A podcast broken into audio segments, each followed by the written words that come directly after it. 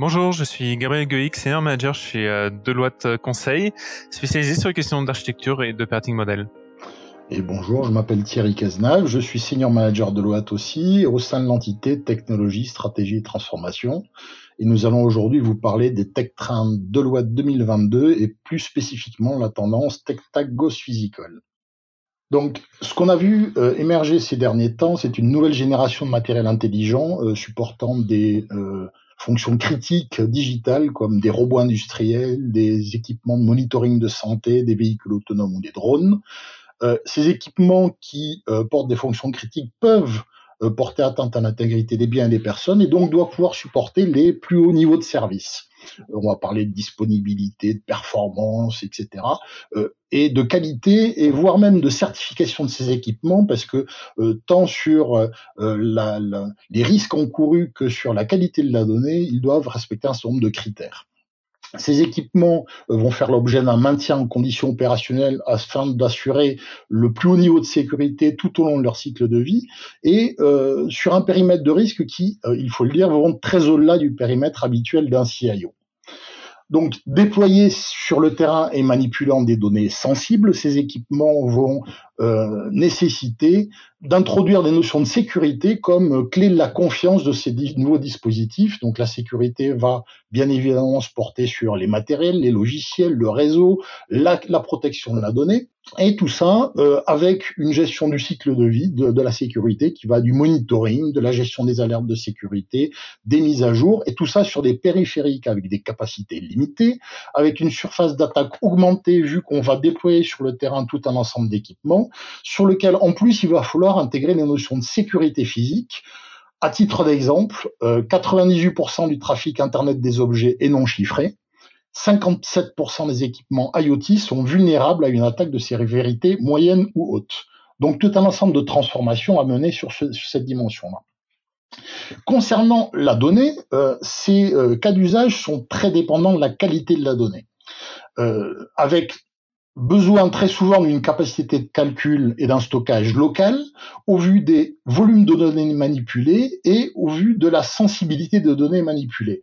Donc on va avoir des capteurs plus complexes, besoin d'une connectivité plus performante, euh, éventuellement d'une capacité de travail déconnectée avec par exemple des, des mécanismes de, de, machine learning ou d'intelligence artificielle embarqués dans les équipements qui vont préprocesser la donnée avant de la euh, euh, centraliser dans des clouds ou dans des data centers.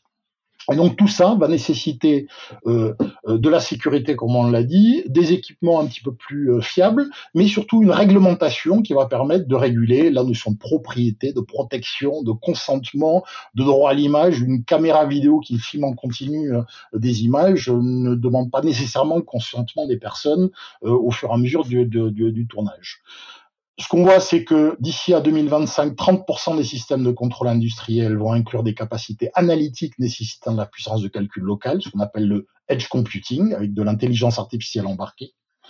Euh, ce qu'on va avoir aussi, c'est euh, euh, d'ici à 2025, les véhicules connectés à eux seuls vont générer 10 exabytes de données par mois. Euh, mais à qui sont ces données, comment on les protège, comment on les gère, comment on les stocke, ça c'est des questions euh, extrêmement importantes de cette euh, tendance. Gabriel, peux-tu nous parler de, des aspects plutôt gouvernance et gestion de, de, de ces équipements-là? Oui, merci Thierry. Comme l'a souligné Thierry, euh, ces, enjeux autour de la qualité de service, de la sécurité et de la, donnée, euh, eh ben, imposent euh, la, nécessité de, parler un, un, langage commun entre les différents acteurs, fournisseurs de ces technologies, opérateurs de ces technologies, DSI euh, et voire métier. Euh, il faut également encadrer les, les usages et c'est pour cela qu'on va avoir besoin bah, de normes, de standards, de réglementations qui, permettent d'encadrer de, tout ça, de se d'une manière interopérable et de limiter les risques. Et ça, on peut citer bah, le, sujet des fréquences de réseau, des systèmes d'identification euh, de, de, drones, des euh, licences d'opérateurs pour les véhicules autonomes, etc. Et ces, ces standards, ces normes, ces réglementations, il faut également euh, les faire vivre, intégrer l'innovation qui va les faire maturer et évoluer. Et cette gouvernance, elle doit se situer bah, à tous les niveaux, au niveau étatique, au niveau international, dans la, la, la, la gouvernance de l'Internet, mais également au niveau de l'entreprise Et on peut voir déjà différentes réglementations, normes et standards qui s'appliquent au sujet. On peut citer le, le NIS CSF, l'IPA, le FISMA, etc.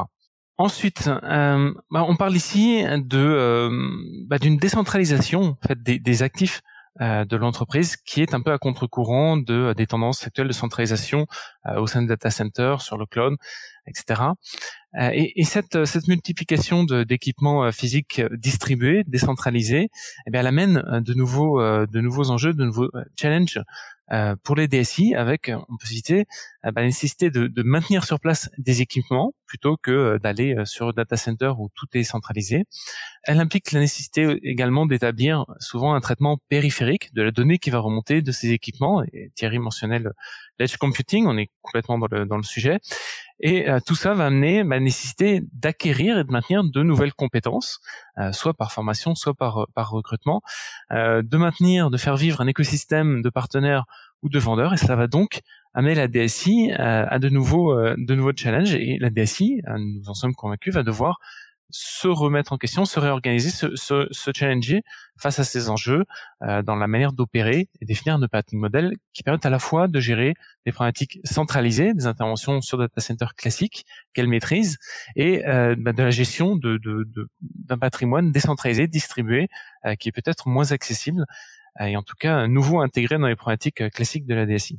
En conclusion, euh, au regard des, des différents aspects enjeux que l'on vous a décrits, nous sommes convaincus que les DSI de demain vont devoir mais, remettre en question leur, leur, leur mode d'opération.